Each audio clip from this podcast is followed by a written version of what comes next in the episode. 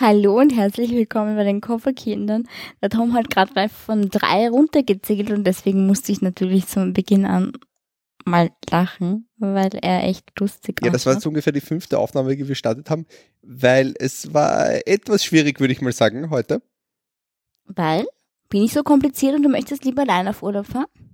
Ähm, manchmal ja. Manchmal würde ich echt gerne alleine auf Urlaub fahren.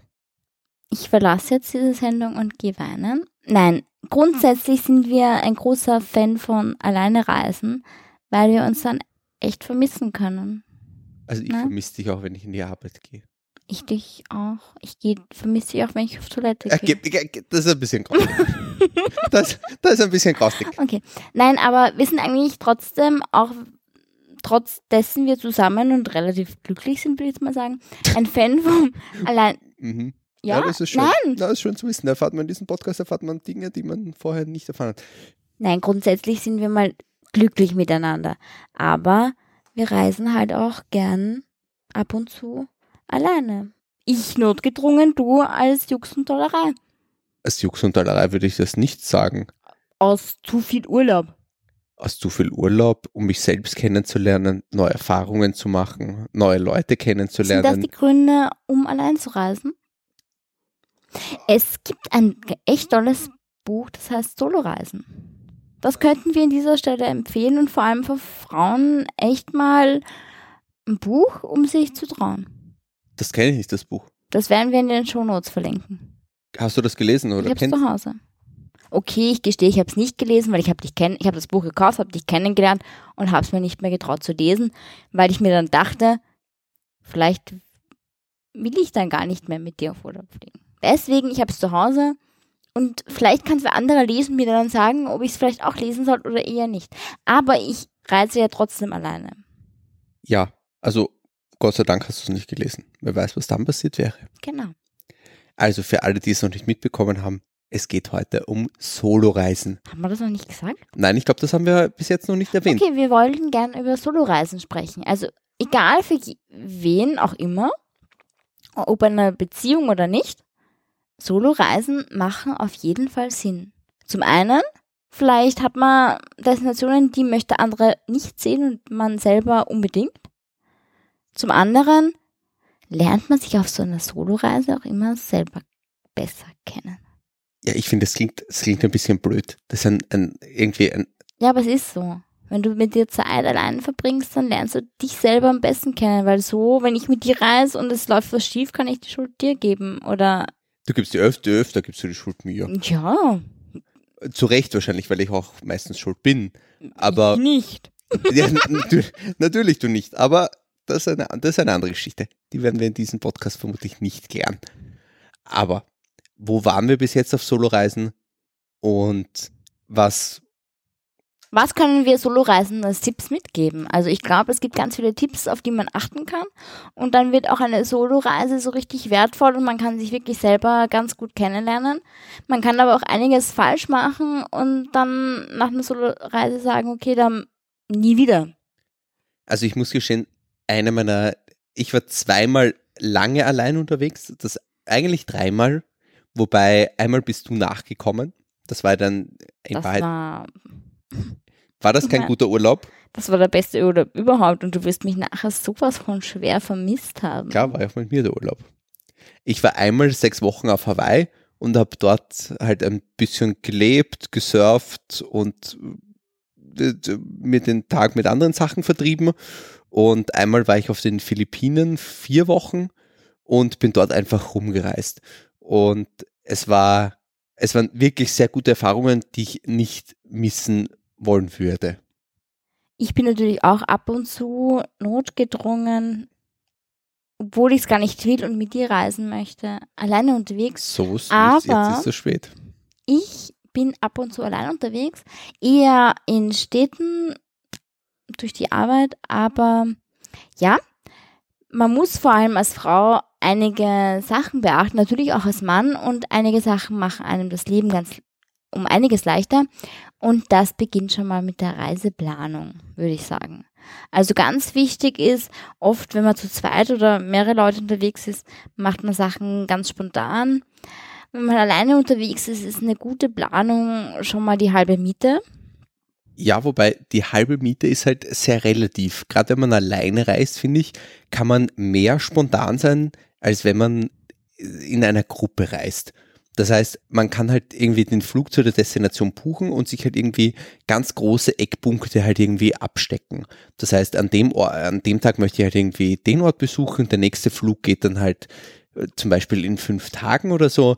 Und dazwischen die Zeit, die ist dann halt sehr flexibel, weil man halt ja wirklich nur auf sich alleine gestellt ist. Ja, was ich damit meine, man sollte auf jeden Fall den Hinflug planen, die erste Übernachtung, vielleicht schauen, dass man untertags anreist, vor allem als Frau. Es kommt auch darauf an, wohin geht die erste Reise. Und dann die ersten Nächte, die erste Nacht planen. Und dann kann man schon recht flexibel mit Ausflügen, mit äh, wie geht meine Reise weiter sein. Aber grundsätzlich äh, sollte ich mir meinen Flug buchen und meine erste Unterkunft auf jeden Fall buchen, um dann weiterzuschauen. Genau, aber ich glaube, das, das war es auch. Und das macht ja auch irgendwie das Solo-Travel an sich aus, dass du halt irgendwie wirklich nur auf dich gestellt bist und die einfach alles sehr, sehr flexibel halt dann irgendwie buchen kannst oder halt irgendwie sehr flexibel bist in dem, was du dann halt tagsüber tust, wie du deine Reiseplanung per se gestaltest. Und wenn die Cornelia dann sich genug Instagram-Videos angeschaut hat, ich wurde gerade gerepostet. Gerepostet. Dann können wir auch gerne weitersprechen in diesem Nein. Podcast. Ja? Können wir gerne weitersprechen? Ja. Wenn du, haben wir genug am Handy herumgeschaut? Ja. Sehr schön, dass du mir so viel Aufmerksamkeit widmest. Es tut mir leid, ich war kurz abgelenkt. Ja, erzähl's mal, wie es mir mal geht. Immer dieses Instagram. Das ist ja das Problem. Also man sollte, man kann sich halt nicht auf andere verlassen, wenn man alleine unterwegs ist. Man muss teilweise die wichtigen Sachen vorbereitet haben. Das ist, sind so Sachen, wohin gehe ich, wo sind meine Kontakte und äh, wer weiß darüber Bescheid. Aber wie mache ich das am besten? Es gibt Apps, da kannst du sicher vielleicht was drüber erzählen. Ich kenne keine Apps. Ich kenne mich in dieser App-Welt und so, da kenne ich mich gar nicht aus. Also ich würde mal sagen, ich lasse mal meiner Mama oder meinen Verwandten einen Reiseplan da. Was ist grob geplant? Wann bin ich ungefähr wo? Was weiß ich schon? Und melde mich auch regelmäßig zu Hause. Es gibt bei zum Beispiel iOS gibt es eine Funktion, die heißt Freunde finden. Da könnte man jetzt zum Beispiel der Mama den Zugriff geben und dann hat die Mama immer Zugriff auf deinen Standpunkt. Das kostet in Wahrheit nicht viel Akku und deine Mama weiß immer auf der Welt, wo du bist. Ja, und der, die weiß ja auch nicht, wo der Petro schlaft, weil. Wer ist der Petro? Ja, weiß ich nicht, aber den. Schlafst du beim Petro? Na, ich nicht, aber. Ja, das will ich hoffen. Vielleicht, also nicht ich, aber jemand anderer.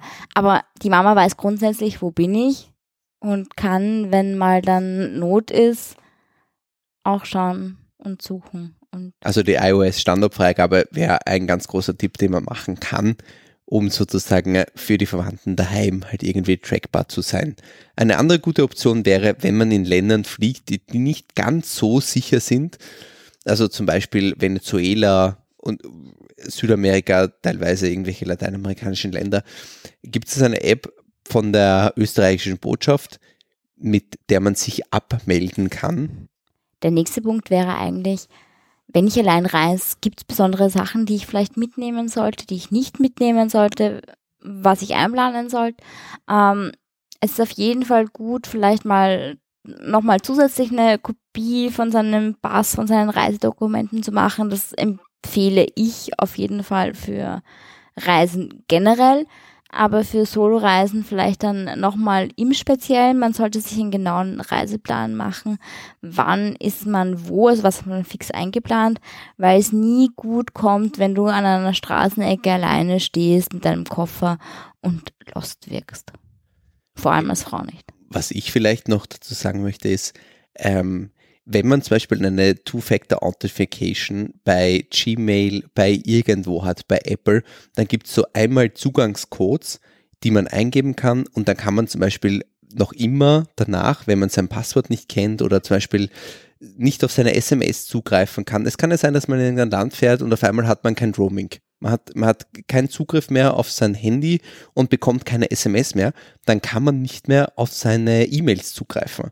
Und das kann mitunter ganz schön äh, blöd sein, weil dann stehst du dort am Flughafen, versuchst irgendwie dein Boarding-Ticket abzurufen und das funktioniert nicht mehr. Einfach aus dem Grund, weil du dich nicht mehr einloggen kannst. Dir wird dein Handy gestohlen, du kannst, äh, es gibt ja diverse Optionen. Und dann ist so ein Einmalcode, gerade für zum Beispiel Gmail, bei Apple gibt es das auch, ist das äußerst, äußerst sinnvoll. Und diesen Zugangscode natürlich ziemlich gut aufbewahren, halt irgendwo immer körpernahe, um sozusagen solche Situationen zu vermeiden. Echt geniale Bodybags mittlerweile, wo du halt Geld, Pass, Handy direkt am Körper tragen kannst. Ich habe mir sowas für Indien zugelegt und ich war richtig happy damit, weil du halt einfach auch die Sachen nicht sichtbar in einer Handtasche bei dir tragst. Ja, also ich meine, das macht, das macht sicher durch Sinn, gerade in irgendwie Destinationen, wo halt relativ viel äh, geklaut wird einfach. Was ich, noch empfehlen würde, ist, äh, wenn ich in ein Land reise, das außerhalb von Europa liegt, mir ähm, eventuell schon vorher Geld in der Währung zu checken.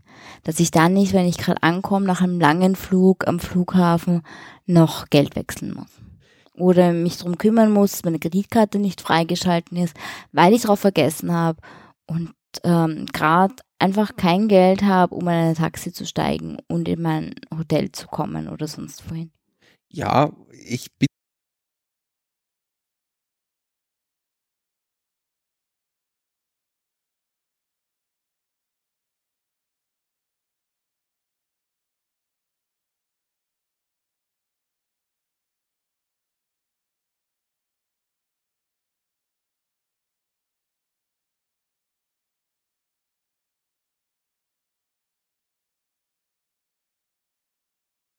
dann wird es die bei uns bei der Bank einfach nicht geben. Du kannst es aber vorher anmelden und dann abholen lassen.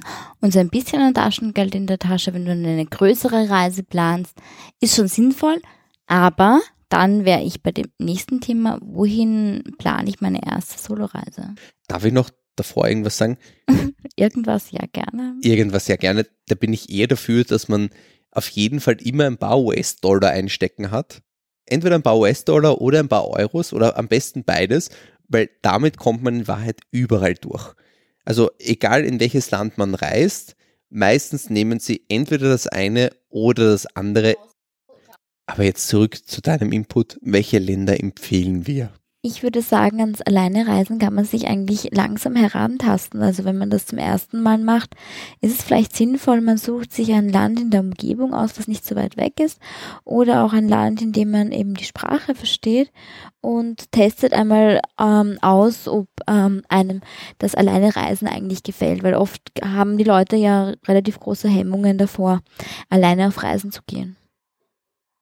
Was meinst du? Hattest du eigentlich Angst vor deiner ersten Soloreise? Ich habe immer Angst.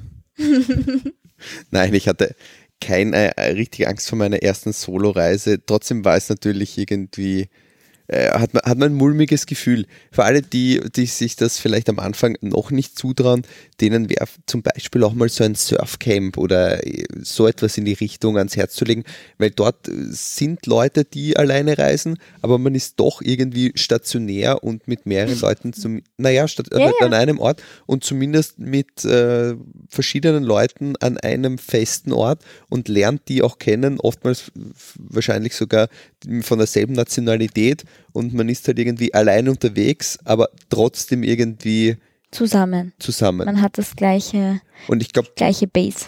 Man hat die gleiche Base und das nimmt einen schon mal, glaube ich, sehr, sehr viel Angst. Und dann ist das ja meistens natürlich auch irgendwo in einem gewissen Rahmen organisiert, wo jetzt nicht allzu viel schief gehen kann. Genau, oder man bucht sich in ein Hostel zum Beispiel ein, das sind auch oft ganz viele alleinreisende Leute, wäre auch eine Option. Und wenn man Anschluss sucht, gibt's auch ähm, einige Facebook-Gruppen oder Plattformen, wo man sich irgendwie verknüpfen kann mit Leuten, die dort vor Ort unterwegs sind und irgendwie einen gemeinsamen Weg teilen. Hostels per se kann ich jeden auch nur ans Herz legen, weil in ein Hotel macht man selten irgendwelche Bekanntschaften. Im Hostel wird man fast dazu gezwungen, wenn man irgendwie in einem Raum schläft mit acht anderen oder teilweise mit zehn anderen Leuten, dann kommt man sich halt nun einfach näher oder man kocht gemeinsam oder man sieht sich am Abend. Also ich glaube, das ist auch eine sehr gute Option, um Leute kennenzulernen. Ja, weil mir zum Beispiel stellt sich als allererstes die Frage, was mache ich? Mit wem esse ich, wenn ich alleine auf Reisen bin? Das sind so Hemmschwellen, so Fragen, die man sich stellt. Gehe ich allein in ein Restaurant und bestelle mir? Mittlerweile sage ich ja, weil ich es gewöhnt bin. Es tut mir nicht mehr weh. Ich setze mich hin und genieße auch manchmal die Zeit, mit mir selber ein Candlelight-Dinner zu verbringen. Redest du dann auch mit dir selber? Ja, wir haben immer sehr anregende Unterhaltungen. Solange du nichts Neues erfasst, ist ja alles okay, gell? Aber das ist halt im Hostel auch ganz nett und in so einem Camp, weil man halt einen Anschluss hat bei solchen Dingen, wenn man sowas noch nicht gewöhnt ist. Aber zurück zu den Ländern, die wir als Reisepunkte empfehlen können. Und ich kann es immer nur wieder wiederholen. Ich würde jeden ans Herz legen, einmal Hawaii zu besuchen.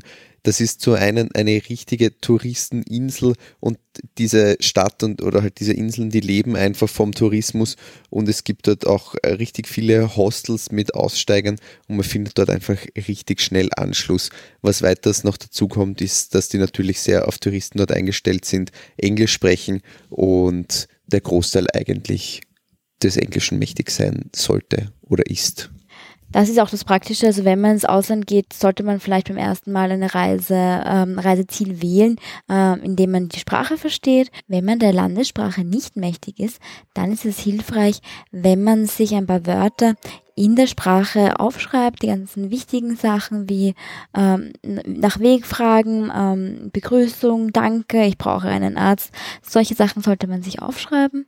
Und was auch noch ganz wichtig ist, dass man sich die Hotelanschriften zum Beispiel auch in der Landesschrift, Landessprache ähm, irgendwie screenshottet aufs Handy oder ausdruckt, damit man das auch an den Taxifahrer weitergeben kann und der das auch lesen kann. Das sind sehr gute Tipps. Findest du nicht? Oh ja, bin ich, bin ich bei dir. Vielleicht sogar irgendeine App, die, mit der man das simultan gleich übersetzen kann. Da gibt's was, glaube ich, oder? Ich werde da keine Empfehlung aussprechen. Was noch vielleicht ein ganz guter Tipp ist, ist, wenn man sich ähm, vom Hotel eine Visitenkarte mit der Adresse einsteckt. Die liegen ja meistens bei der Rezeption herum.